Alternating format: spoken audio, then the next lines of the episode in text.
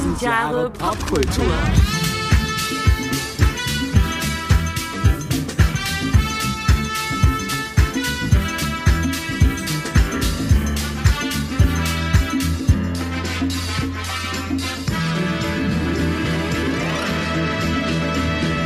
Einen schönen guten Tag und herzlich willkommen zu Tausend Jahre Popkultur. Kultur. Das haben wir wieder. Ja, Ich hoffe, ihr habt uns vermisst. Wir, davon gehe ich mal aus. wir euch auch. Ja. Wir kommen heute mit einem schönen Thema zur Abwechslung. Mhm. Wir hatten ja auch schon ein paar hässliche Themen, sage ich jetzt mal. Das letzte zum Beispiel war ja auch ein bisschen hässlich. Nicht nur Was war denn das letzte Thema? äh, mit den äh, Aufregern. Ach, die Aufreger. Skandale, Stimmt, genau. genau. Ja. Ja, ja, stimmt, stimmt. Heute haben wir mal wieder was, was Schönes, was vielleicht auch ein wenig zur Zerstreuung beiträgt. Mhm. Nämlich The Sound of Movies. Musik in Filmen und Filme mit Musik. Ja, Genau. heißt Heißt, das, was es was heißt. es heißt. genau. Ne? Ja. Man könnte sagen, ein weites Thema auch. Ein sehr weites Thema, aber minus Musicals, muss man vielleicht mal Hm, dazu mhm. sagen, oder? Außer du hast jetzt was vorbereitet. Äh, nee, nicht wirklich. Also, äh, aber dazu komme ich später. Ich habe äh, später noch was im Gepäck, was so ein Zwitterwesen darstellt. Ah, ja. Aber Das, dazu äh, dann. schon interessant. Ja, genau. Aber du hattest, glaube ich, mal so ein bisschen ähm, rückblickend recherchiert auch, ne? Genau. Ich bin in die Zeitmaschine gestiegen Ja. und habe mal geguckt, was war denn so los, zum Beispiel im Jahr 1895. Das ist jetzt auch schon ganz schön lange her. Mhm. Das ist lange her. Aber ähm, ja, äh, 1895 gab es die erste kommerzielle Filmvorführung. Oh, Und zwar auch da schon mit Pianobegleitung. ah, krass. So früh schon? Ja, Interessant. ja. Und zwar war das ähm, durch die Brüder Lumière. Wir erinnern uns, Ah, ja. ne? die das erste Mal eben kommerziell Kino gemacht haben und da eben auch schon mit ähm, externer Musik sozusagen, mit Pianobegleitung. Ja. Nun ähm, ist die Geschichte der Filmmusik ja immer auch Geschichte des Films letztlich. Ähm, Ende der 20er Jahre, wir erinnern uns, ähm, setzt der Tonfilm sich so langsam durch, ähm, was zur Folge hatte, dadurch, dass eben davor Stummfilm eben angesagt war mit äh, Musikbegleitung, dass sich durch die Einführung des Tonfilms, ähm, dass jeder dritte Berufsmusiker in Deutschland seinen Arbeitsplatz verloren hat. Jeder dritte Berufsmusiker. Heftig. Krass, oder? Also erstmal interessant, dass so viele offenbar im Filmbusiness dann ihre Anstellung gefunden hatten, die dann plötzlich eben nicht mehr da waren. Ja, ähm, was Musik betrifft, ähm, muss vor allem dann ab 1927 ein Film genannt werden oder zwei Filme im gleichen Jahr. Zum einen Murnaus Sunrise, A Song of Two Humans oder auf Deutsch Sonnenaufgang, Lied von zwei Menschen. Da wurde, ähm, wurden zum ersten Mal Musik und Soundeffekte als Soundtrack sozusagen genutzt.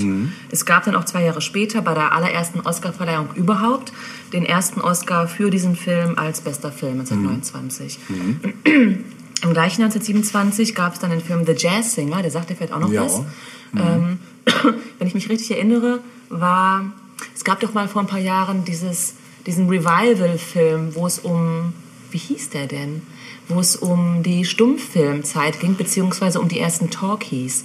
War das nicht ein französischer Film sogar? Ja, irgendwas dämmert da. Und ich glaube, das war angelehnt an The Jazz Singer, wenn Das- ich jetzt nicht völlig daneben liege. Ja, aber ich weiß gerade überhaupt nicht, wie der heißt. Da spielte auch so ein Hund äh, eine tragende Rolle, das weiß ich noch, ja. Lassie oder? Ja. ja, The Jazz Singer war dann ähm, der erste Tonfilm in Spielfilmqualität. Ähm, und auch da war dann auch schon Musik ein Teil dieses Films. Ähm, die Regie hat Alan Crossland geführt und ähm, es war dann eben so, dass da zum ersten Mal Musik, Gesang und Dialog einigermaßen synchronisiert eingesetzt wurden. Ähm, Was das genau bedeuten sollte, habe ich nicht rausfinden können. ähm, aber ja, im Sinne von aufeinander abgestimmt, nehme ich an. Ich glaube, das war gar nicht so einfach, das damals äh, schon gleich beim Drehen so aufzunehmen auch. Ja, heißt? Dass sie das halt genau wie heute ja auch vieles nachsynchronisieren mussten und dass das wahrscheinlich so in der Form, wie es heute ist, einfach noch gar nicht ging. Also dass bestimmte ähm, Töne beispielsweise während der Aufnahme gar nicht Richtig. so hörbar sind, aber Genau. erst dann danach nochmal. Genau, was sowohl was so Ge- Geräusche anbetrifft, als auch wahrscheinlich was manche Sprachsachen, Ja. weil du musst ja überlegen, du hast jetzt im Film irgendwie einen großen Ausschnitt mit einer Distanz und musst jetzt den Ton, der vorne passiert, stimmt. mit dem da hinten abgleichen. Das war wahrscheinlich damals erstmal so gar nicht möglich, Ja. kann ich mir vorstellen. Mhm. Das wird es gewesen sein. Ja. 1933 ähm, war dann wirklich auch ein revolutionäres Jahr, ähm, was das Thema Film betrifft. Da kam nämlich King Kong Ah. in die Kinos. Und ähm, während es vor King Kong so war, dass Musik eher im Hintergrund ablief und eher nebensächlich, fast beiläufig eingesetzt wurde, ähm, war es bei King Kong so, dass die ähm, Effekte auf dem Bildschirm zur Filmmusik passen sollten. Das heißt, ähm, sie sollten einander ergänzen und nicht in Konkurrenz miteinander stehen. Ne? Und das war ein Riesenfortschritt. Der Komponist war, ähm, und auf den komme ich vielleicht auch nochmal vielleicht ein bisschen genauer zu sprechen, Max Steiner, der auch nochmal ein paar andere Sachen, ähm, ja, der, für auch, der auch für ein paar andere Filme ähm, die Musik gemacht hat und beigesteuert hat. Ja. 1937 ein weiterer großer Meilenstein. Da kamen nämlich Disneys Schneewittchen und die sieben Zwerge Oh in die ja, Kinos. krass. Bis heute ein wirklich sehr geliebter Zeichentrickfilm, Mhm. muss man sagen. Ähm, und bei diesem Film war es so 1937. Krass. Krass, ne? Habe ich gleich wenn auch man einen lustigen. Seitenhieb. Ja, gerne. Äh, aber erzähl erst mal zu Ende. Zu Schneewittchen?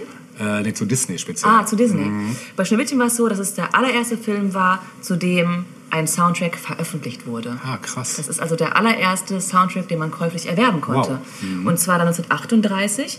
Das Ganze wurde veröffentlicht auf Single. Mhm. Es, sind, ähm, es ist eine Kollektion veröffentlicht worden von drei Singles mit jeweils A- und B-Seite. Ja. Ähm, und jede dieser Singles wurde zum Top 10 Hit im Februar 38 in den amerikanischen Charts. Ah, das ist krass. Schön, oder? Ja.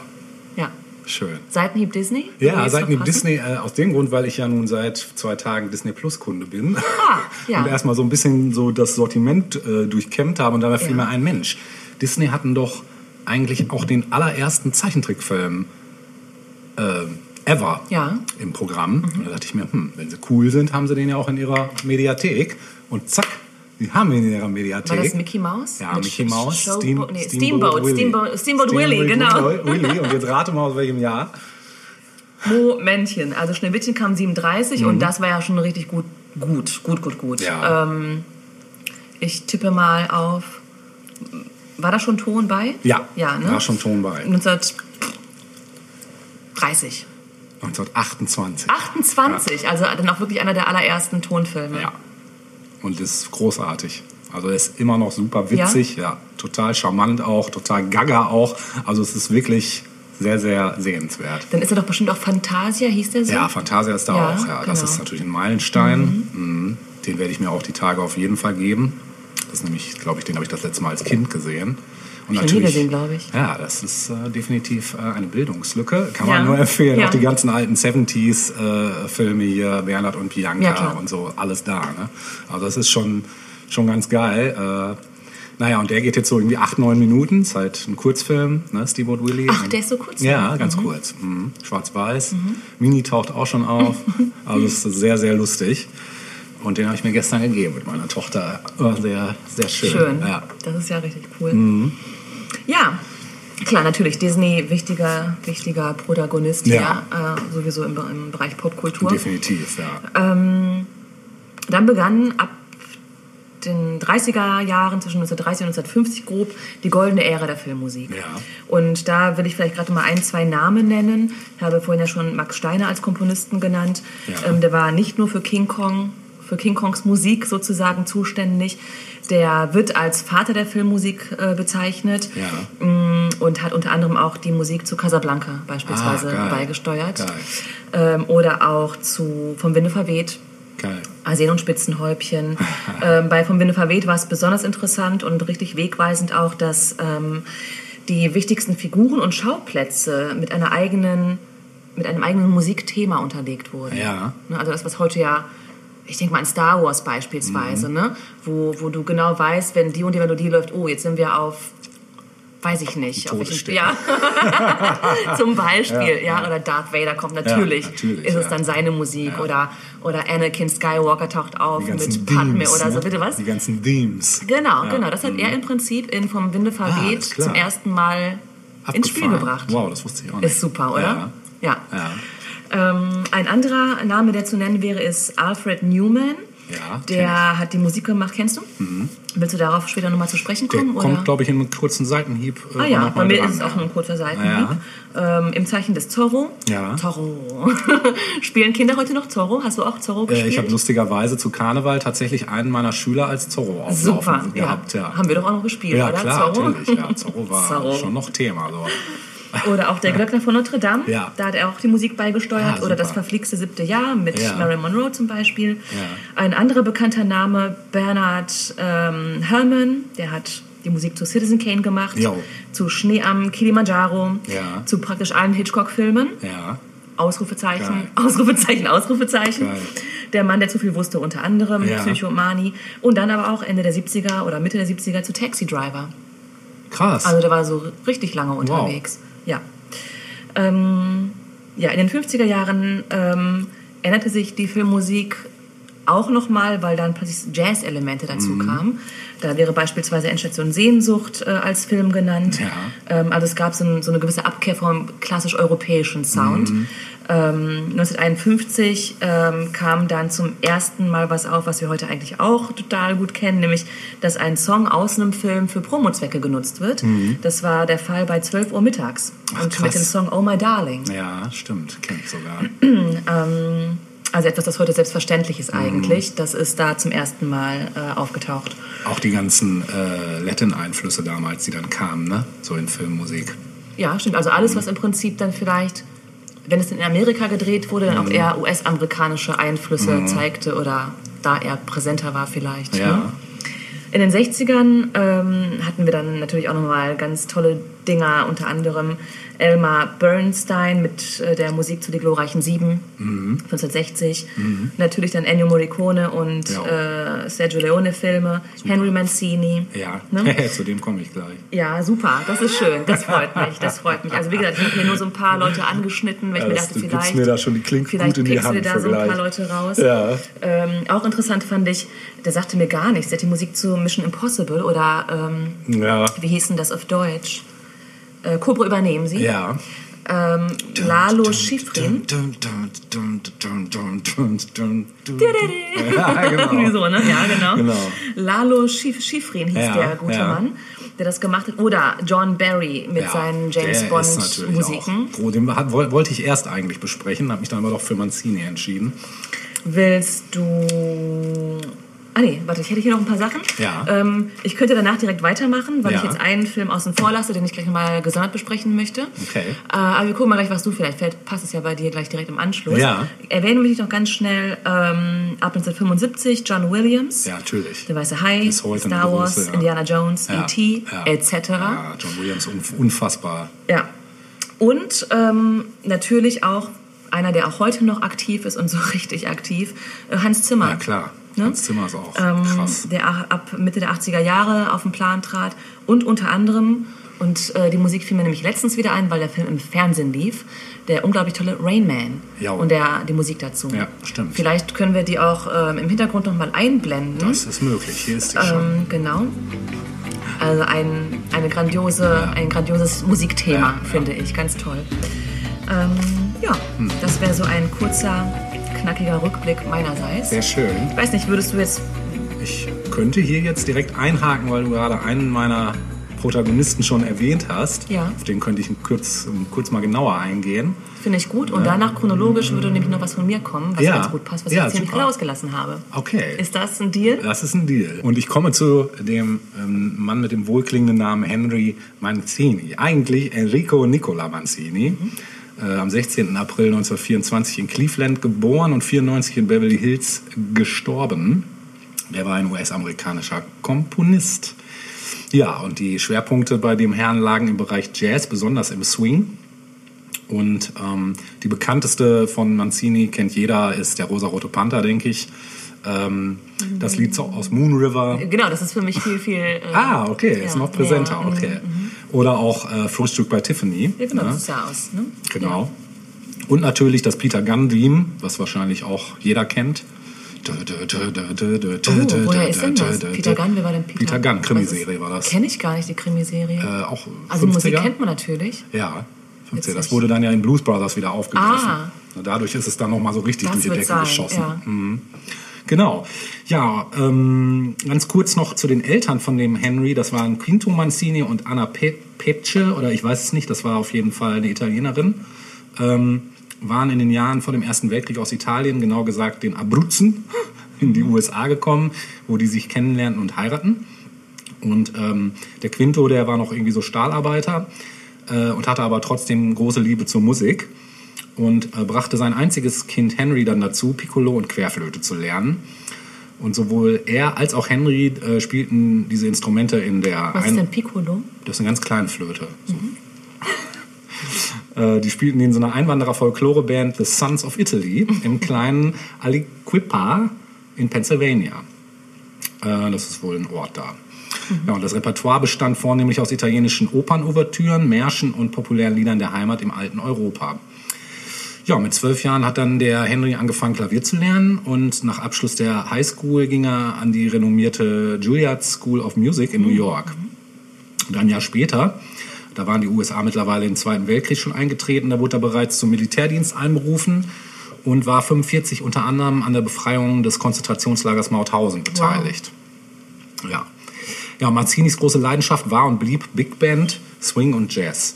Und bereits in den 40er Jahren hatte Mancini da Kontakt zu den Swing- und Jazzgrößen, äh, ganz besonders zu Benny Goodman, das ist ja auch kein No-Name in dem Bereich.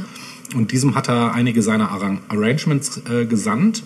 Und Goodman hat ihm dann angeboten äh, eine Anstellung. Und da schloss sich dann der Mancini 1946 an und äh, in der neu formierten Glenn Miller Band. Ach. Mhm. Miller, äh, der war äh, verschollen. Wie? Ja, der war einfach weg. Für immer? Ich glaube schon, ja.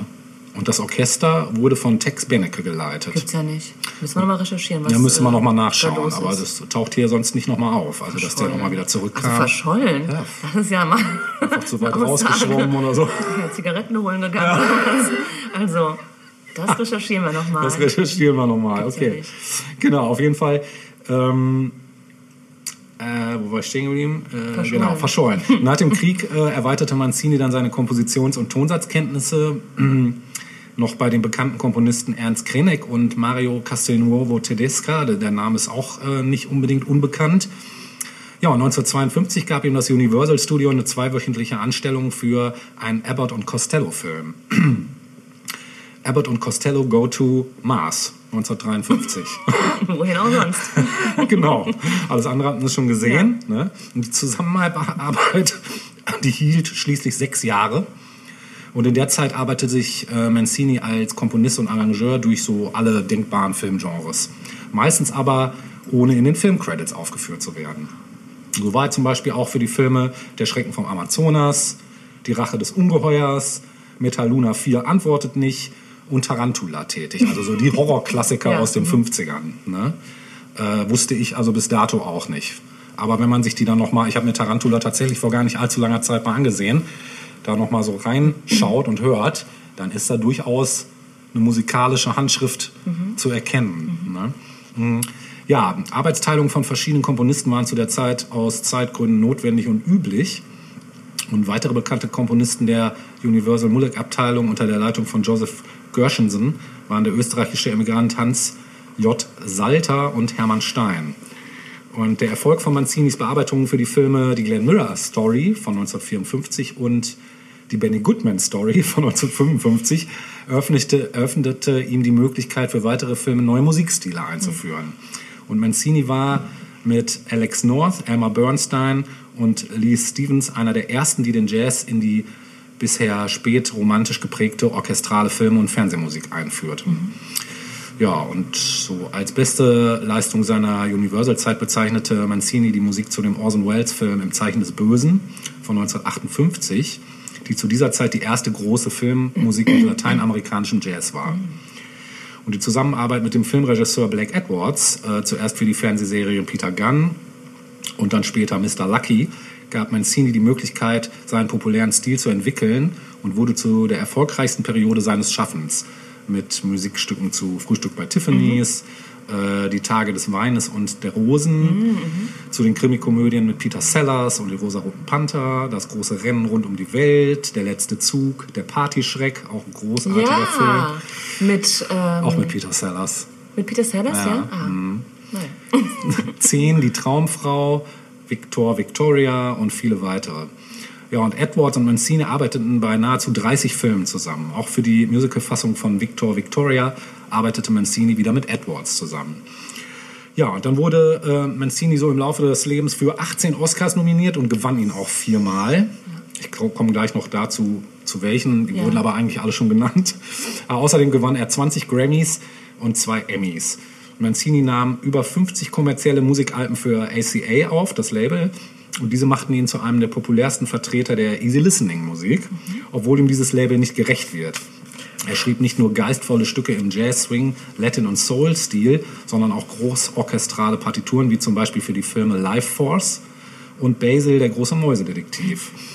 Und Mancini übernahm seit den 60er Jahren regelmäßig Gastdirigate bei den großen amerikanischen, europäischen Sinfonieorchestern, mit denen er eigene Kompositionen und populäre Stücke seiner Filmmusikkollegen aufführte.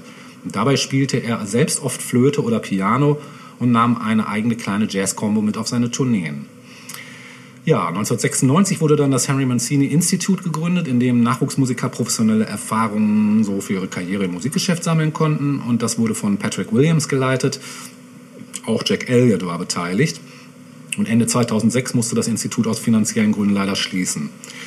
Ja, und am 13. April 2004 erschien in den USA anlässlich seines 80. Geburtstags eine ähm, 37 Cent Gedenkbriefmarke, die sein Porträt zeigt und verschiedene seiner Kompositionen auflistet.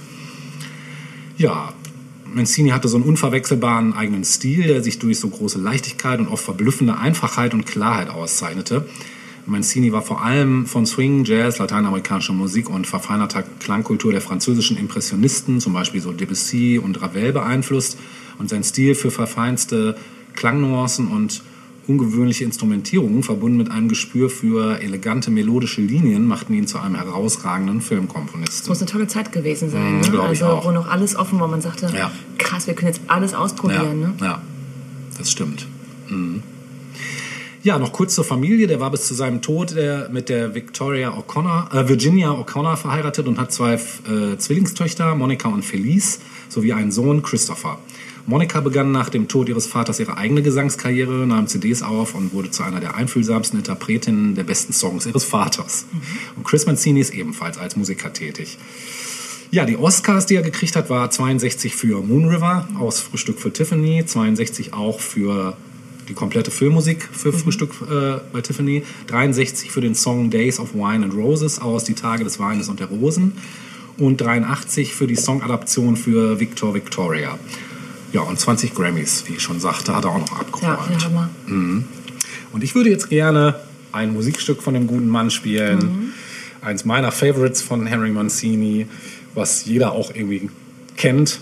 Es ist allerdings, glaube ich, lustigerweise kein direkter Verweis auf einen konkreten Film. Es taucht in diversen Filmen auf, dieser Song. Äh, ob das James Bond ist, ob das irgendwelche 60er Jahre äh, Technicolor-Geschichten aus USA sind. Also ich könnte dir drei Filme aufzählen, wo ich diesen Song schon gehört habe. Er ist also nicht für einen konkreten Film, sondern ist einfach aus seiner normalen Schaffensphase. Und wir hören jetzt von Henry Mancini, Lou Yong. Viel Spaß damit.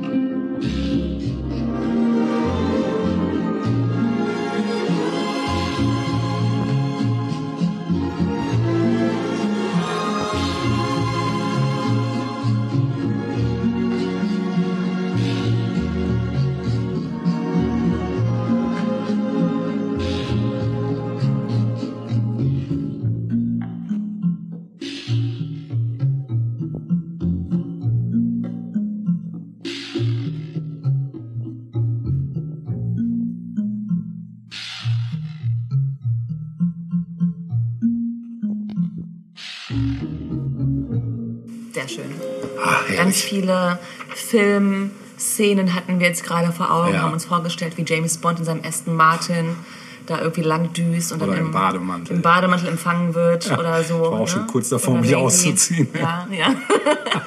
dann hatten wir kurz aber auch hart, aber herzlich vor Augen, Ja, wie ja. Jonathan und ähm, Auf jeden Fall Brusthaar, was Frau, wie hieß sie denn? rauskommt. Mrs. Hart. Jennifer. Jennifer, Ja. genau. Wie sie beieinander sitzen an einem anstrengenden Tag, Genau, schön an einem Mo- Moet Chandon nippen. den Maxwell bringt. Genau. Ja.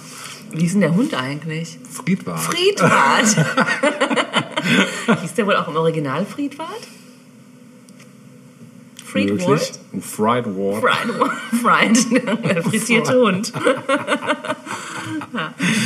ähm, gut, sehr, Mhm. sehr schön. Also ja, kommen wir jetzt zu einem Film, den ich vorhin in meiner Zeitleiste extra ausgelassen habe. Was ist mit dir los? Und nichts. Ich dachte, ich darf mich vermummen. Heute darf man sich Heute vermummen, darf man sich heutzutage, vermummen, ja. Ähm, ein Film, der auch bahnbrechend war. Nicht nur ist dieser Film einer meiner ganz persönlichen Lieblingsfilme, ähm, nein, aber auch bahnbrechend in Bezug auf unser heutiges Thema Filmmusiken, nämlich The Graduate, die Reifeprüfung Oh ja, von 1967. krass. Und ähm, krass heißt, Ich habe den, glaube ich, tatsächlich noch nicht gesehen. das ist richtig krass, Hm. weil der Film nicht nur, weil es unsere Beziehung gerade in Frage stellt. ja, ich sag's nur mal so. Nein, nein. Natürlich nicht. Niemals. Jetzt, muss, jetzt bin ich aber sehr gespannt, weil ich weiß nur ganz dunkel, worum es geht Also, Film. ähm, der Film läuft gar nicht mal so selten im Fernsehen. Man muss ist ihn halt Hoffmann, ne? einfangen. Der ist mit Dustin Hoffmann, Ja. genau, mit seiner großen Durchbruchsrolle Ja, genau. eigentlich. Ähm, das ist ein Film, den man sich auf jeden Fall angucken sollte, wenn Ja. man die Möglichkeit hat. Vielleicht läuft er auch auf irgendwelchen Streamingdiensten. Ich Bestimmt. weiß es nicht, bestimmt, das ist ein Bestimmt. Klassiker. Ja. Aber wie gesagt, er läuft auch hin und wieder mal im Fernsehen. Und da sollte man den auf jeden Fall abpassen. Ja. Und warum, das äh, besprechen wir jetzt. Ja. Also du hast schon gerade gesagt, Dustin Hoffman spielt die Hauptrolle in einer seiner ersten großen Rollen. Ja. Anne Bancroft ist noch zu nennen Ja. Äh, als weitere große Hauptdarstellerin und Catherine Ross. Ich weiß gar nicht, ob Catherine Ross danach noch irgendwie groß, Hm, Sagt mir nichts. mir auch nicht weiter.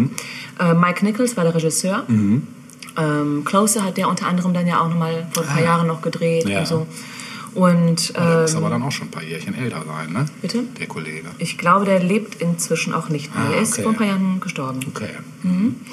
Ähm, wenn ich das Stichwort Mrs. Robinson nenne, Ja. dann geht dir sicherlich ein Licht auf. Ich erkläre mal kurz, worum es in dem Film geht und werde nachher mal ein bisschen insbesondere auf die Musik zu sprechen kommen. Ja. Die ist nämlich ganz besonders in diesem Film. Ähm, es geht in diesem Film um den jungen Mann, äh, um einen jungen Mann namens Benjamin Braddock. Der ist im Film 20 Jahre alt, gespielt von Dustin Hoffman. Und Benjamin hat gerade sein College beendet und müsste jetzt eigentlich den nächsten Bildungsschritt gehen, nämlich sich irgendwie einen Masterstudiengang äh, aussuchen und dann eben weiter studieren. Er kommt aber erstmal nach Hause nach ähm, dem erfolgreich beendeten College und wird dort total abgefeiert von Familie und Freunden seiner Eltern. Eigene Freunde kommen tatsächlich gar nicht vor in diesem Film. Also er scheint keine Freunde zu haben. Bitte. Naja, bitte? Bitte. Ja, äh, Benjamin ist selbst ein bisschen planlos und unglücklich darüber, dass er jetzt so abgefeiert wird und ähm, kriegt nicht so richtig den Dreh irgendwie. Er ist so ein bisschen planlos einfach.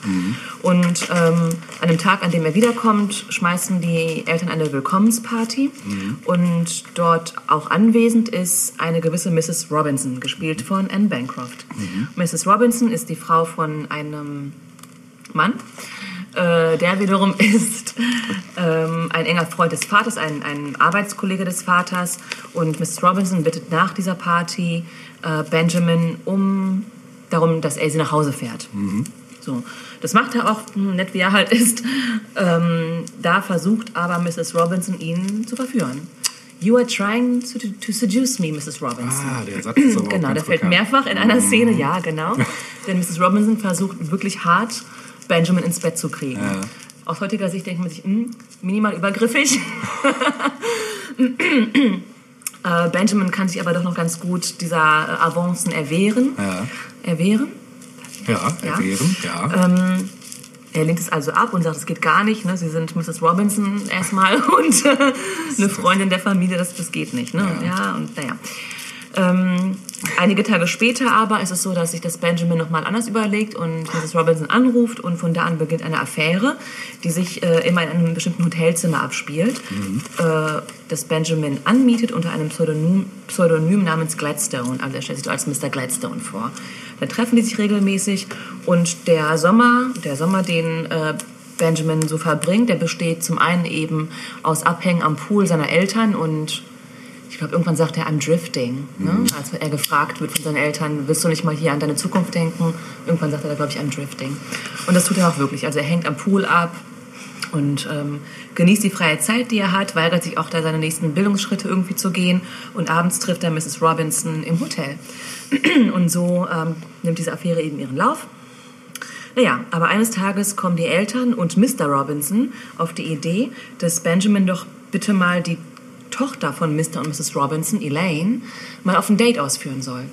Und Benjamin sagt, Gott, nein, auch das noch so ein zwanghaftes Date. Außerdem habe ich jetzt hier diese Affäre mit Mrs. Robinson, auch komisch irgendwie.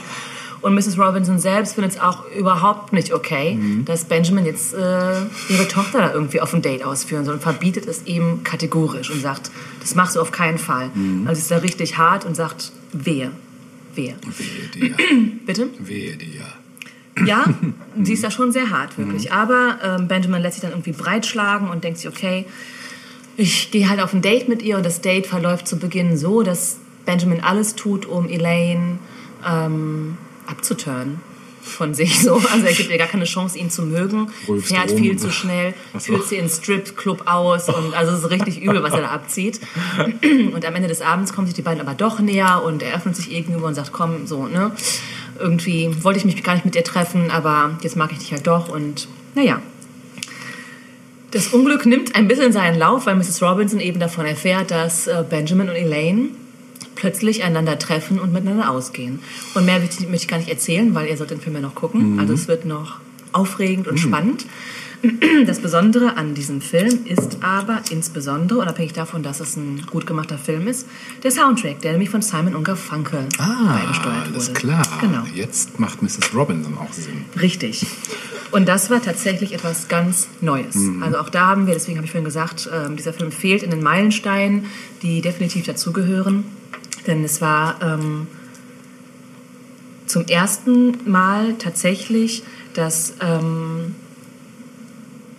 eine Musik herangezogen wurde, die bereits vorher bestand. Also Simon und Garfunkel hatten schon vorher Songs, natürlich, die waren bekannt halt zu der Zeit, 1967, und hatten auch schon, Entschuldigung, bestimmte Alben rausgebracht. Und die Songs, ähm, bis auf Mrs. Robinson, waren alle Songs, die in dem Film genutzt wurden, ähm, bereits vorher schon irgendwo erschienen auf deren Platten. Ähm, und das war eben neu, dass man Songs genommen hat, die bereits auf dem Markt waren. Das gab es halt vorher nicht. Das, was heute eigentlich üblich ist für ganz viele Soundtracks, dass ähm, ne, be Ja. bekannte Songs irgendwie herangezogen werden. Ja. Äh, das ist da eben zum ersten Mal gemacht worden. Ähm, die, die Filmmusik wurde ähm, zum einen als klassische Filmmusik genutzt, aber eben auch als Werkzeug, um Emotionen, die Benjamin durchlebt, nochmal stärker zu verdeutlichen und auch zu kommentieren. Und ähm, der Hintergrund ist der, dass Mike Nichols eben, als er an diesem Film gearbeitet hat, ohnehin schon ein großer Fan von Simon und Garfunkel war. Und ähm, irgendwann hat er mal gesagt, dass er unter der Dusche stand und regelmäßig morgens unter der Dusche Simon und Garfunkel Alben gehört hat. Und irgendwann ging ihm ein Licht auf und er dachte sich, Mensch, ich muss die irgendwie dazu bringen, deren Musik für meinen Film zu machen. Und Simon und Garfunkel waren aber am Anfang nicht so interessiert daran, also haben das ein bisschen abgeblockt, ich weiß nicht warum. Aber irgendwann ähm, hat man dann doch einen Deal gemacht, nämlich für drei Songs, die für den Film extra geschrieben werden sollten. Und zwar lief das über den damaligen Produzenten des Films, der irgendwie einen Draht zu, ich glaube, Paul Simon hatte. So. Weil aber, während Simon und Garfunkel an diesen drei Stücken schreiben sollten, der Film ja auch weiterhin ähm, bereits produziert und gecuttet wurde, äh, brauchten Mike Nichols und der Cutter, Sam Osteen, ähm, Musik, um damit irgendwie schon zu arbeiten und haben die Szenen, die sie bereits hatten und am Cutten waren, äh, mit bereits veröffentlichten Simon und Garfunkel Songs unterlegt. Unter anderem The Sound of Silence, Ach. Scarborough Fair, April Come She Will. Das waren so die drei Stücke, äh, die sie besonders genutzt haben. Ähm, und irgendwann haben sie sich gedacht, okay, ähm, warum das, das äh, klappt so gut im Moment. Äh, ähm, diese Stücke damit zu unterlegen. Warum nutzen wir diese Songs nicht einfach auch für den letztendlichen Film? Mhm. Und ähm, das hat Nichols eben für sich entschieden. Und ähm, es gibt sonst eigentlich kaum andere Musik in diesem Film. Also es gibt mal irgendwie Szenen von einer Party, wo da Musik vorkommt, aber konkrete Filmmusik, die eingesetzt wird als Stilmittel, kommt nur von Simon und Garfunkel. Krass. Ja, mhm. und das ist toll. Also mhm. wenn man diesen Film sieht, es beginnt auch gleich mit mit The Sound of Silence. Das ist mhm. einer der, einer, eines der tollsten Filmintros, wenn ja. ich das ich kenne. Das werden wir natürlich verlinken. Ähm, Gibt es natürlich mhm. auch online zu sehen.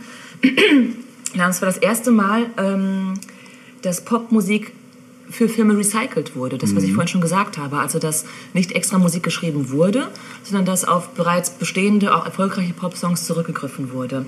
Einzig Mrs. Robinson wurde eben ähm, als neuer Song mit einbezogen. Und Mrs. Robinson, das wissen wir doch einige von euch, äh, gab es bereits in einer Rohversion schon vorher unter dem Arbeitstitel Mrs. Roosevelt. Also eigentlich wollte Paul Simon einen Song schreiben über die frühere Präsidentengattin Roosevelt. Krass. Und meinte, ja, okay, ich habe hier so einen Song, der ist in der Mache, äh, der heißt aber anders. Und dann hat Michael Nichols gesagt, okay, dann mach doch daraus Mrs. Äh, Robinson. und ähm, so kam es eben zu diesem Stück Mrs. Robinson, das im Film selbst immer nur so ein bisschen angedeutet wird. Also es, äh, es, es, es ähm, kommt vor im Film, ja. aber oft eben nur unterlegt, nicht mit Text, sondern eher mit Dub Dub Dub oder ah, so. Ja? Das liegt einfach daran, dass der Film oder dass, dass die Musik für den Film, dieser Song, noch nicht fertig war eigentlich, mhm. als der Film gedreht wurde. Gut, der Soundtrack war ein Riesenerfolg. Ja, klar. Kann man sich denken. Simon mhm. Garfunkel war ohnehin bekannt, als dieser Film rauskam. Ähm, ist das, ist das, das, das Soundtrack-Album direkt auf Nummer 1 gegangen und blieb dort auch für neun Wochen. Wow. Insgesamt ist, das, äh, ist der Soundtrack zwei Millionen Mal verkauft worden und hat äh, 1969 einen Grammy für die beste Originalmusik ähm, erhalten in Form von Simon Garfunkel, die den Preis entgegennehmen konnten. Mhm. Mrs. Robinson selbst wurde als Single dann auch nochmal ganz neu aufgenommen. Also ähm, nach dem Film wurde der Song noch ein bisschen äh, strukturiert und ein bisschen vervollständigt mhm. und ist dann Anfang 1968 erschienen, im April 68 und äh, ist dann auch drei Wochen lang auf Nummer 1 geblieben. Krass. Ja. Ähm, davor, das finde ich auch nochmal wichtig zu sagen, weil wir ganz am Anfang mal kurz über Musicals gesprochen haben. Musicals sind halt was anderes, ne? Da die ja. Musik als Dialogform, ne? Ja. Also wenn jemand in der Bar, an der Bar steht und plötzlich äh, singend ein Glas Bier bestellt oder so. Ne? ja. äh, das ist eben ein Musical und keine klassische Filmmusik wie das, was wir jetzt gerade so besprechen. Ja, stimmt. Mhm. Ähm, de dementsprechend war es eben schon auch was komplett Neues, ähm, dass dieser Soundtrack so durch die Decke gegangen ist. Mhm. Ähm, davor gab es das in der Form durch ein Musical eigentlich nur mit ähm, der Musik zu West Side Story. Ah, okay. Die hat sich 54 ähm, Wochen auf dem ersten Platz wow. der amerikanischen Charts halten können. Krass. Ähm, was es natürlich auch schon vorher gegeben hatte, ich weiß nicht, ob du darauf nochmal zu sprechen kommst, ich nicht, sind ähm, die, die Soundtracks, sage ich mal, die Alben, die zu Beatles-Filmen zum Beispiel auf den Markt gebracht äh, nee, wurden. Da, nee, wollte ich, ja? hatte ich jetzt Oder die ganzen Elvis-Filme beispielsweise. Ja, da gab es ja auch massig. Der hat ja auch viele Filme gedreht. Und dazu hat er dann natürlich auch jeweils dann Blue Hawaii oder was weiß ich nicht alles da auf den Markt gebracht. Ja, stimmt. Ähm, aber das hier eben war schon was ganz Neues und ich kann es wirklich nur wirklich ja, jedem ans Herz legen, diesen hm. Film mal zu ziehen. Es ist ein Klassiker ja, sowieso. Muss ich auf jeden Fall sehen. Ein sehr sehenswerter zudem. Ja. Und natürlich hören wir jetzt ein Stück aus dem Film. Das hoffe ich doch. The Graduate. Und ich habe mich nicht für The Sound of Silence entschieden, obwohl ich den Song toll finde. Ja, der aber Song ist super. Ist auch voll das Meme, ne? Ist ja ein Meme-Song auch. Ja? Ja. Diverse Memes. Immer dann, wenn es leise sein muss? Oder nee, immer wenn, ähm, ja, kann, kann, kann ich jetzt gar nicht so offen unterbrechen. Ja. Also kann dir nachher mal, ich kann dir welche zeigen okay. nachher. Ja. Okay. Also ich hatte jetzt nur vor Augen, dass es ja vor kurzem so eine Coverversion gegeben hat, die ich persönlich nicht so toll fand, die ein bisschen rabiat war. Ach so, das ja kann das sein. hat ein wenig mit Silence zu tun. Mhm. Ja, ne? muss dann nicht Manchmal gibt es eben nur das eine und das ist das Original, mhm. finde ich. Und in diesem Fall ist das auch so. ja. ähm, nein, wir hören jetzt Scarborough Fair oh, ja. von Simon Garfunkel. Das Stück ist ähm, auch im Film präsent, ist aber tatsächlich schon 1966 veröffentlicht worden. Ja. Viel Spaß. Viel Spaß.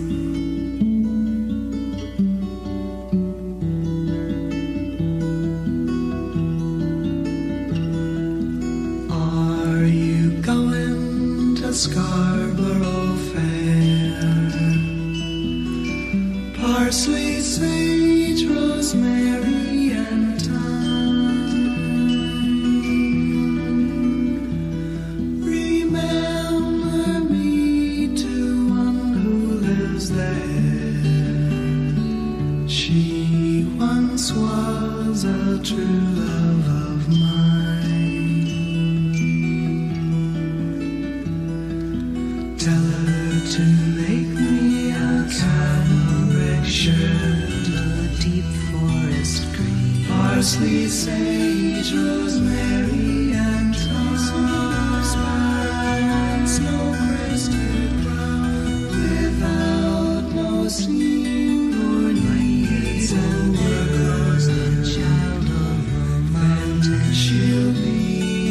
true love of mine.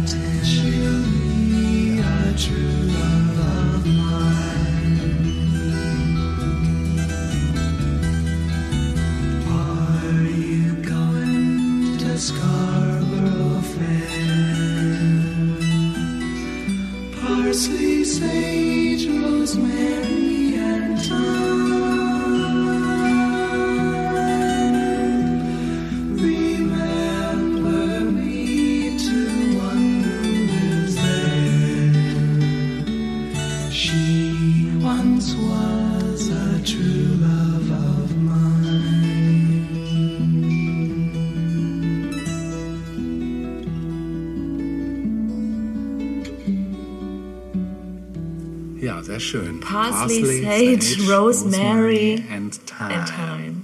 Ja, was man sich so in Joint dreht. Halt. ja, apropos Joint, da schließe ich mal an mit einem Film, einer Groteske eigentlich, um es genau zu sagen, äh, aus den frühen 70ern, 74 um genau zu sein. Ein Film, der, ähm, ja, wie soll man sagen, erstmal ein Flop war und erst später zu Kultstatus aufgestiegen ist. Kultstatus. Mhm, Also zumindest in Amerika. In Deutschland, glaube ich, ist er bis heute nicht sonderlich bekannt. Kann ich mal raten? Ja, Gib mal einen Tipp. puh. Es ist eine, ja, eine Groteske, es ist eigentlich eine Anspielung auf einen, ja, was ist es denn eigentlich? Eine Oper, ein Musical? Eigentlich so mehr oder weniger beides, wenn man so will. Oper und Musical. Mhm. Eigentlich hat es das schon im Titel. Oh, was könnte das denn sein? Also ich rate immer so gerne, Ja, aber, rate mal. äh, ja, aber so ohne. Du, du darfst raten. Ich weiß, ich darf nicht mehr dazu sagen, weil dann verrate ich zu viel. 74. Mhm. Und im Titel ist es schon. Also zumindest im Titel der, des Originals, was hier grotesk überhöht wird Hä? in diesem Film. Ach so. Aber der Titel trägt auch schon. Ja, der Titel trägt einen Teil des Titels, was er persifliert, mehr oder weniger, auch mit drin. Ja. mehrere Wörter. Eins erstmal speziell. Aber der Titel besteht aus mehreren Ja, Wörtern. ja, ja. Grob irgendwie zur Handlung. Äh, ein, ein, ein, ein ganz. Eine zwielichtige? Gestalt. Eine zwielichtige Gestalt. Vielleicht kenne ich den Film auch gar nicht und rate jetzt. Den äh, Film glaube ich nicht, dass du den kennst, aber du Ja. kennst bestimmt das Original.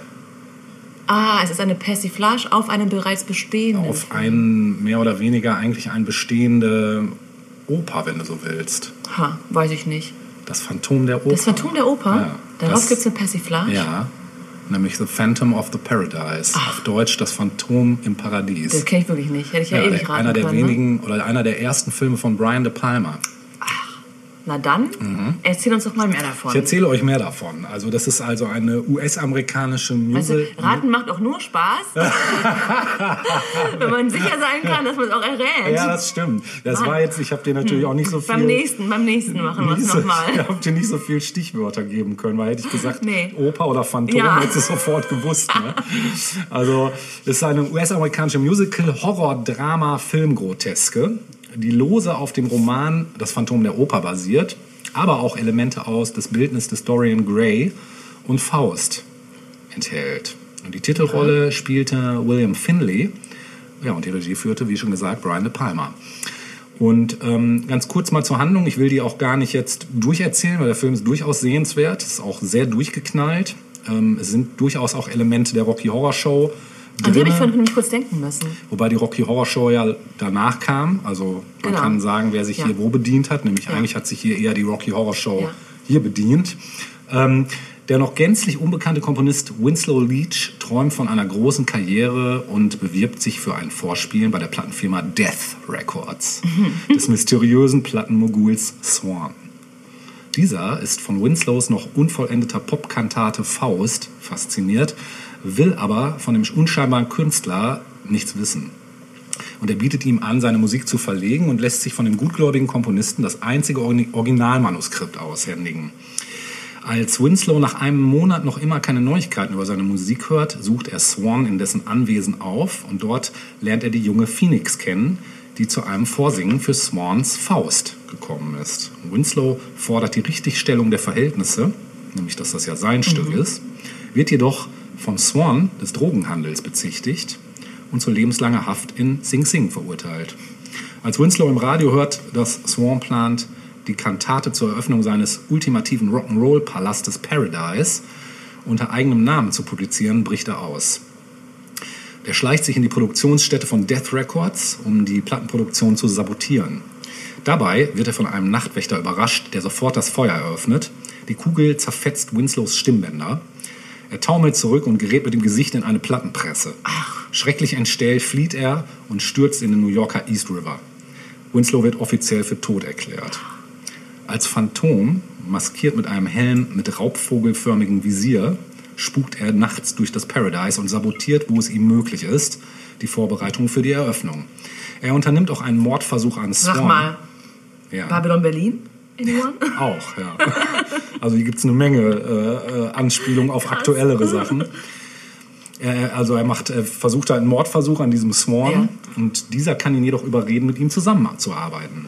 Und er konstruiert für Winslow so eine Art tragbaren Synthesizer, mit dessen Hilfe er widersprechen kann. Außerdem garantiert er Winslow in einem Vertrag, dass die Kantate unter seinem Namen veröffentlicht wird, wenn er es schafft, sie bis zur Eröffnung des Paradise fertigzustellen. Des Weiteren soll Phoenix, diese Sängerin, von deren Talent Winslow überzeugt ist, die Hauptrolle singen. Beide besiegeln den Vertrag mit ihrem Blut. Swan aber verfolgt eigene Pläne. Nachdem er eine Woche lang durchgearbeitet und die Kantate fertiggestellt hat, lässt Swan den völlig erschöpften Winslow im Tonstudio einmauern. Phoenix kommt in den Background-Chor und die Hauptrolle wird mit dem aufgedonnerten, schrillen Sänger Beef besetzt. Winslow, der abermals betrogen wurde, gelingt es, aus dem Tonstudio auszubrechen. Er tötet Beef auf der Bühne mitten in der Eröffnungsshow des Paradise, sehr zur Begeisterung der Fans, mit einem Stromschlag. Da die Show weitergehen muss und man weitere Racheaktionen Winslows fürchtet, wird Phoenix kurzerhand zum Hauptdarsteller bestimmt. Ihr Auftritt wird ein großer Erfolg und die Menge rastet total aus.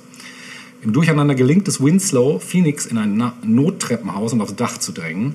Sie erkennt ihn zunächst nicht und hält ihn für einen geisteskranken Mörder, doch auch als sie ihn wiedererkennt, schlägt sie seine Warnung in den Wind. Sie ist davon überzeugt, dass sie ihren Erfolg ausschließlich Swan verdankt und will deshalb alles für ihn tun. Sie rennt von Winslow weg und fährt mit Swan in seine Privatvilla. Dort schläft sie mit ihm, was Winslow, der den beiden gefolgt ist, durch ein gläsernes Dach beobachtet. Er will sich noch auf dem Dach das Leben nehmen und stößt sich ein Messer in die Brust. Swan, dessen Kameras auch diesen Ort lückenlos überwachen, ist die Anwesenheit Winslows nicht entgangen. Er geht aufs Dach, zieht Winslow das Messer aus der Brust und wirft ihm eine Ausfertigung des Vertrages zwischen ihnen hin. Winslow kehrt daraufhin ins Leben zurück. Swan weist ihn darauf hin, dass er aufgrund des Vertrages keine Rechte habe, sich das Leben zu nehmen, da dieser für die gesamte Lebenszeit geschlossen wurde. Winslow versucht daraufhin, Swan zu töten, was misslingt, da auch Swan einem Vertrag auf Lebenszeit unterliegt. Es bleibt jedoch offen, mit wem. Ich lasse das mal jetzt so stehen. Ne, da geht es noch so ein bisschen hin und her. Ähm, das Ganze ist wirklich sehr sehenswert. Es ist durch, also es ist schon ziemlich ballerballer, aber es macht unheimlich Spaß, weil es sehr farbenprächtig und sehr, also es ist halt wirklich eine Groteske, weil es sprengt so die Grenzen von allem, was man so zu dem Zeitpunkt Ja. in diesem Zusammenhang kannte. Ne? Und es ist sehr, ja, sehr farbenfroh. Die Mucke ist geil, der Soundtrack ist super. Ähm, ich wollte mal ein paar Kritiken Woher noch. kennst du den Film? Ja, das lustigerweise ähm, muss ich dazu etwas ausholen, da ich ja DJ bin Ja. ähm, und zu gewissen Zeiten immer gewisse Bands und Acts sehr gefeiert habe, bin ich irgendwann mal über den französischen Act Justice gestolpert. Ich weiß nicht, ob du die noch Ja. kennst. Und die haben diesen Film Die haben dort mal einen. Preis bekommen und das war das erste Mal, dass Kanye West äh, auf die Bühne gestampft ist Genau, und gesagt richtig, hat, I richtig. was robbed. Genau, genau. Ja, Und war doch mit Justice, oder? Ja, Ja, genau. mhm. Und Justice haben sich halt auch in diesem Soundtrack so ein bisschen bedient mit ein paar Samples. Und daraufhin bin ich auf diesen Soundtrack gesto gestoßen. Und dann fand ich gleich vier Stücke super. Dachte, boah, jetzt musst du auch mal den Film sehen. Der Film hat mich erstmal ein bisschen schockiert. Aber ich habe ge gedacht, wow, irgendwie auch geil. Und dann noch Brian De Palma, den ich irgendwie überhaupt nicht damit in Verbindung gebracht habe. Was hat denn der später nochmal gedreht? Hat der, Boah, der hat so einiges. hat er nicht so ähm, einen ganz bekannten 80er-Film? Sorry für alle Brian De. Palma-Fans jetzt, das ist ein bisschen ignorant hier, ne? Das macht nichts. Ähm, äh, hat er nicht Sowas wie, weiß ich nicht. Million Dollar Hotel? Nee, das war Wim Wenders. Ach ja, Wim Wenders. Wieso verwechsel ich die eigentlich? Ich dachte nämlich auch gerade an letzte Ausfahrt Brooklyn oder sowas. Sowas in der Art, Ja, oder? das kann auch sein. Ich müsste jetzt auch nachschauen. Gucken wir gleich noch mal Da nach. gucken wir gleich nochmal nach. Ich wollte zwei, drei Kritiken kurz erwähnen, Ja. weil äh, das Lexikon des internationalen Films hat zum Beispiel geschrieben, musikalische Variation des Schauerromans Das Phantom in der Oper, in der Popmusik nicht einfach als verschönerndes Element dient, sondern dem Medium Film gleichgestellt wird. Trotz einiger Längen zu Beginn hervorragend inszenierte, fesselnde Unterhaltung. Die Cinema schrieb, vor allem dank des psychedelisch inszenierten Horrorfinales elektrisierte Palmers lustvoll übersteigerte Satire noch heute. Ja, die Zeit hat geschrieben, Brian De Palma liefert ein mit originellen Einfällen manchmal sogar überreich gespicktes Porträt einer kaputten Szene, karikiert treffend die grellen Manierismen der Superstars aller Alice Cooper, ebenso wie die historischen Exaltationen der jugendlichen Fans. Lustigerweise, ähm, jetzt gibt es noch so ein paar Seitenhiebe zu der Story, die fand ich ganz geil. Also die Figur Winslow Leach, der da permanent einsteckt, ist nach dem Regisseur ähm, Brian De Palmas Mentor Wilford Leach benannt. Ja, das war da so ein versteckter Seitenhelp. Die Plattenpresse, in der Winslows Leach, Winslow Leachs Gesicht verstümmelt wird, war eine echte Spritzgusspresse einer Spielzeugfabrik. Darsteller William Finlay war besorgt über die Sicherheit der Anlage.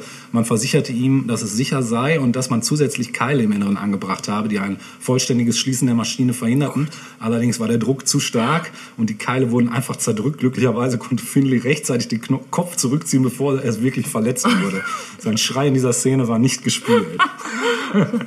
Und das Phantom im, Parada im Paradies wurde zum US-Flop des Jahres Oh, gut, 1974. ja.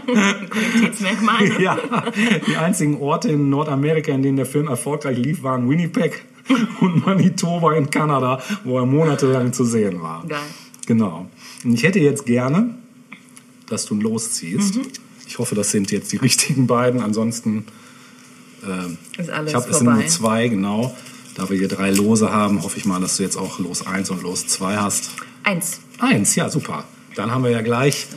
Ähm, man muss dazu sagen, es gibt von diesem Theme, also dieses Stück Faust, womit, sorry. um worum es die ganze Zeit geht, da gibt es äh, zwei Versionen, nämlich einmal die ursprüngliche Version von Winslow Leach und dann die bearbeitete Version von Swan. Ähm, Swan ist übrigens lustigerweise äh, der, den Schau der Schauspieler, der Swan spielt, ist der, der auch die Filmmusik gemacht hat. Also er hat auch noch eine Schauspielerrolle. Ähm, und diese Version, die du jetzt gezogen hast, ist die ursprüngliche Version, die nicht von Swan bearbeitet wurde. Wir hören also jetzt Winslow Leach mit Faust. Viel Spaß.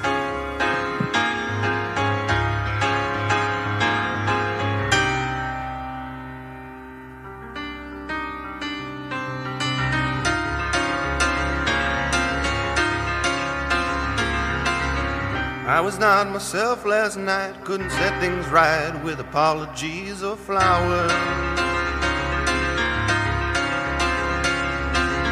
Out of place as a crying clown who could only frown, and the play went on for hours. And as I lived my role, I swore I'd sell my soul for one love who would stand by me give me back the gift of laughter, yeah. One love would stand by me. And after making love, we dream a bit of style. We dream a bunch of friends, dream each other smile, dream it never ends. I was not myself last night in the morning light. I could see the change was showing.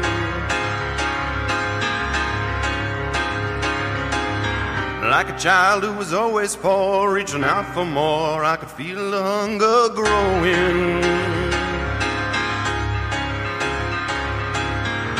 And as I lost control, swore I'd sell my soul for one love who would sing my song,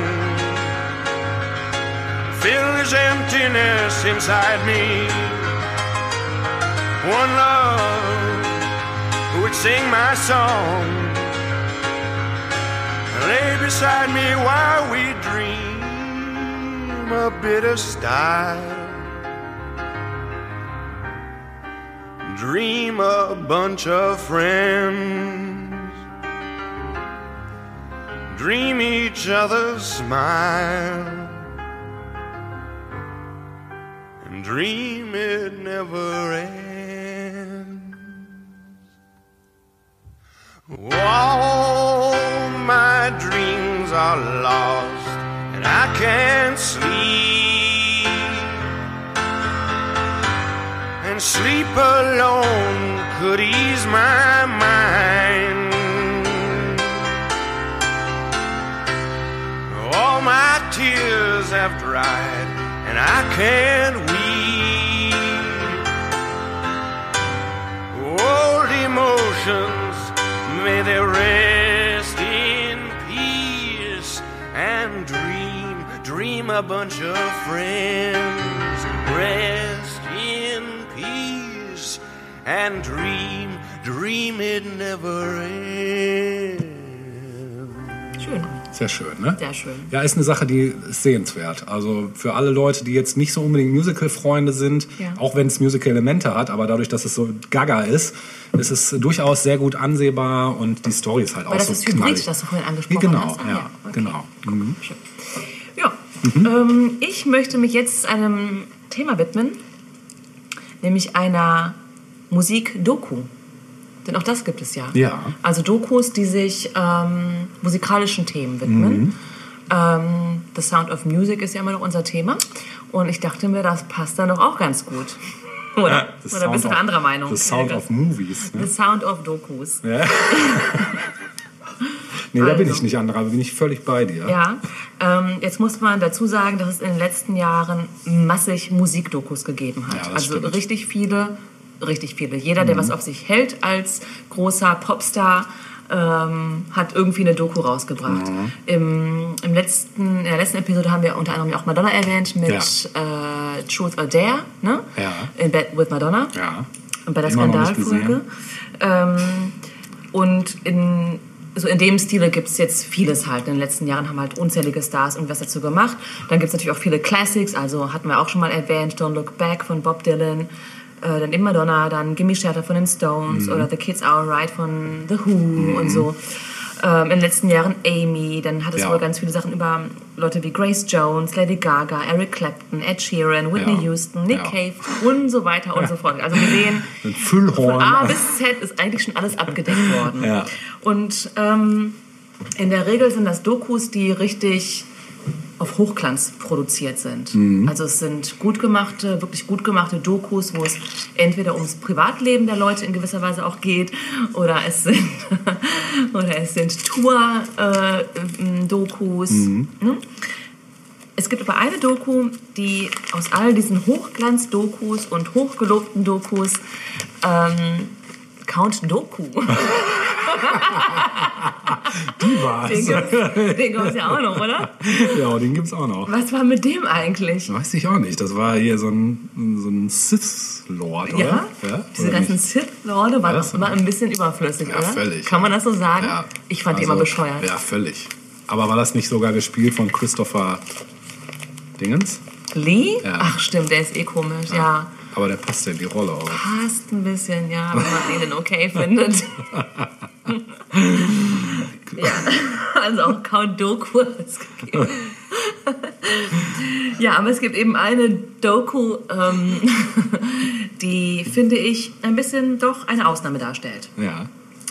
Und zwar die Doku namens Starshaped, die den Touralltag von Blur dokumentiert. Oh, cool. Der Band Blur. Kenn ich gar nicht. Ich muss dazu sagen, dass ich jetzt kein großer Blur-Fan bin. Das hast du schon mal aber, gesagt, Genau, ja.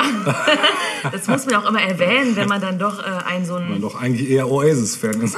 ja, ja, ja, genau. Ich habe, aber ich habe auch nichts gegen Blur. Ne? das, ist schon, das ist schon mal gut. Die sind schon okay. Ja. Diese Doku, es gibt tatsächlich zwei Dokus, zwei offizielle Dokus von Blur. Äh, die eine ist vor ein paar Jahren entstanden, nachdem sie sich reunited haben. Ja, haben sie, ne? Ähm, ich habe jetzt den Titel vergessen. Ja. Ähm, aber es gab eine erste Doku namens Starshaped Ja. aus dem Jahre 93. Die ist auch relativ kurz, äh, mit einer Laufzeit von 60 Minuten. Ich dachte, 16 Minuten. Das wäre wie Steamboat Willie oder was war das? Steamboat Blur.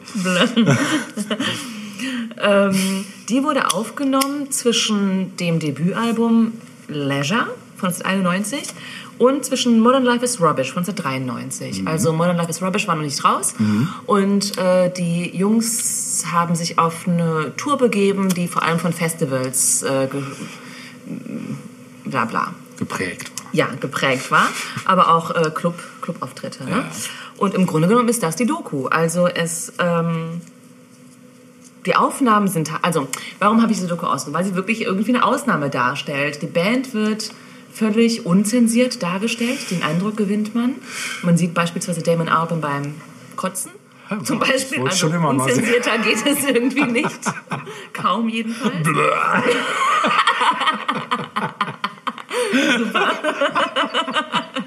Da macht der Name auch Ja, Sinn. mehr, mehr muss ich dazu sagen. Fertig.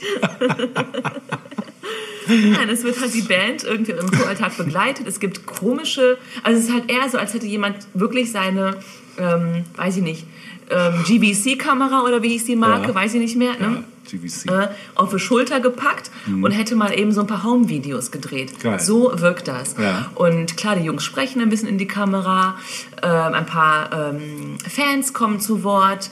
Es ist vor allem aber auch ein Abbild der damaligen Zeit. Also wenn man dann die ganzen Konzert- und Festivalgänger sieht in ihren Klamotten, du denkst, Mensch, ich meine, wenn man das erlebt hat, dann hat man da eh noch mal so ein besonderes Herz Ja, dafür. klar, ne? ja. Aber auch für alle, die es nicht erlebt haben, ist es nun mal ein ganz, wirklich ein ganz authentischer Blick auf die damalige Zeit. Cool. Also völlig unverfälscht. Äh, John Peel kommt zum Beispiel drin vor und wird Krass. kurz befragt zu Blur, Ja. semi begeistert. ja, geht so. Ja. Oasis ist besser. ich glaube nicht mal das. Nee, ich glaube auch nicht. Das würde mich Nicht mal wundern. das, nee. Ja, er, er, er äh, nickt sie wohlwollend ab. So, Mhm. ne? Ähm, Leisure als Album war ja auch durchaus ähm, erfolgreich. Also es war in einer Zeit, wo sie, wo Blur in so einem Zwischenstadium irgendwie waren. Also Leisure als Album, das als erstes Album überhaupt auf den äh, Markt geworfen wurde von ihnen, war durchaus erfolgreich mit 200.000 verkauften Exemplaren in nur vier Monaten. Also jetzt gar nicht so schlecht. Hm. Ja, sie hatten aber ordentlich. keinen Erfolg in den USA. Und das ist ja auch so ein bisschen was, was viele Bands anstreben, die aus Europa sind, sage ich mal. Ne? Äh, Es war ein bisschen auch eine unsichere Zeit, weil ähm, sie eben diesen kleinen Hit mit Leisure hatten. Und dann gab es irgendwie noch nicht viel Neues von ihnen. Und in der Zeit kam Suede raus. Und die haben irgendwie nochmal so einen neuen Sound mit reingebracht, auch neue Themen, also dieses äh, englische Vorstadt, ähm, alle sehen geil aus für niemanden irgendwie. Weißt du? Es ist trostlos, aber man macht, man macht sich trotzdem Ja, irgendwie macht sich trotzdem zurecht. fertig. So, ja. Ja, das war so ein bisschen so das Suede-Thema. Und Blur waren so ein bisschen zwischen den, hing so ein bisschen zwischen den Seilen irgendwie. Man wusste nicht so genau, was wird jetzt aus uns irgendwie, ne?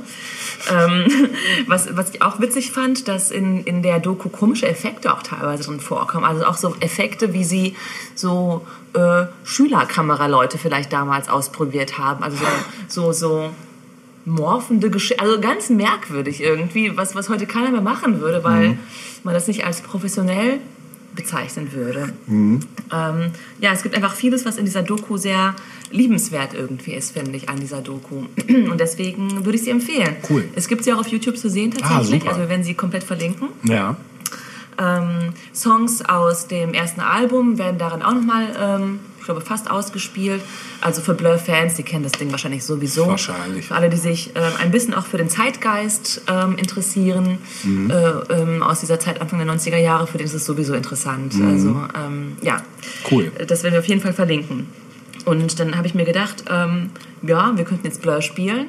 Aber Machst du nicht, ja. mach ich nicht. Konsequent. Ja, aber ich habe mir natürlich so ein paar Verweise gesucht und ähm, Damon Albarn war ja auch mit äh, einer Dame, äh, wie sagt man, verbandelt, äh, die selbst Musikerin war, nämlich Justine Frischman äh, von der Band Elastica. Ah ja, stimmt.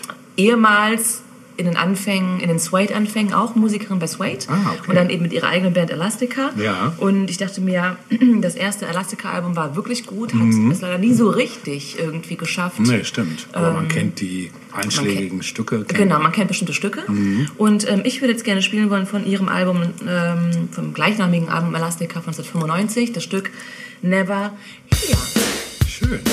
Das kenne ich, glaube ich, nicht. Viel Spaß damit. Never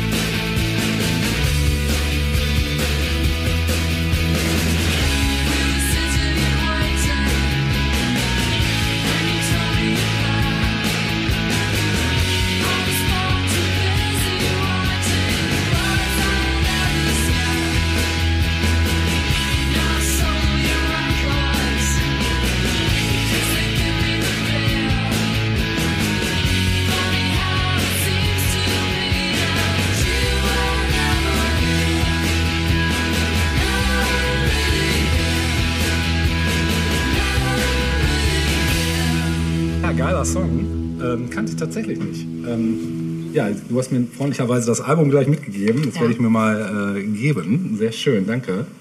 Ich habe jetzt noch zum Abschluss. Wir wollten ja eigentlich das Thema Corona aussparen.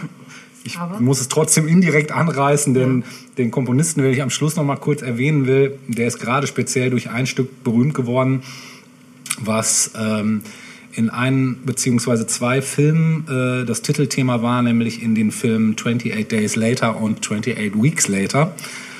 Ähm, falls ihr das was sagt. Sagt mir was. Ist das auch so ein Katastrophenfilm? Ja, ist so ein Endzeitfilm. Ja. Es geht so auch um so eine Art Virus-Zombie-Apokalypse-mäßiges Thema. Und ähm, der Typ, um den es geht, heißt John Murphy äh, aus Liverpool und der ist halt Filmkomponist und hat in den 80er Jahren schon äh, Gitarrist, äh, war schon als Gitarrist tätig und hat äh, für viele Filme ähm, die Musik gemacht. Ich will mal gerade ein paar nennen, nämlich Bube, Ta- Bube Dame, König Gras, Anwältin küsst man nicht, Snatch, Also Mine- alle, wie, wie heißt der Typ, der mit Madonna im Bett war? äh, hier, äh, Im Bett mit Madonna? verdammt, äh, Ja. Guy Ritchie. Guy Ritchie, genau. Geil Ritchie. Geil genau. Ritchie. genau, richtig, genau. Komisch, dass nicht mit Geili Kylie zusammen Ja, stimmt eigentlich, ne? Das wäre besser, hätte Ja, besser gepasst. Genau, dann City by the Sea, Mean Machine, All Ganz About kurz. the Money. Wie schön ist das, dass wir auch jetzt wieder Madonna untergebracht Ja, das ist in jeder haben. wir vorher Folge. schon mit der Doku. Ja. In jeder Folge eigentlich, jeder ne? Folge. Ja, noch bei Basic Instinct, äh, Miami Vice, äh, Sunshine. Krass, da hat er überall die Musik. äh, Ja. Mhm. Krass. Wie heißt der Mann? Äh, John Murphy. Und wir hören wohl sein bekanntestes Stück In a House, in a Heartbeat und damit Und woraus? aus 28 Days Later Aha. und auch 28 Weeks Later. Ja. Und es ist auch in einigen Serien auch mal aufgetaucht. Also wenn du das jetzt kennen solltest, Dann würde es mich nicht wundern. Genau. Ähm, ja, John Murphy mit In a House, in a Heartbeat und wir sagen Tschüss. Tschüss und bis zum nächsten Bis Mal. zum nächsten Mal. Macht's gut. Bleibt gesund.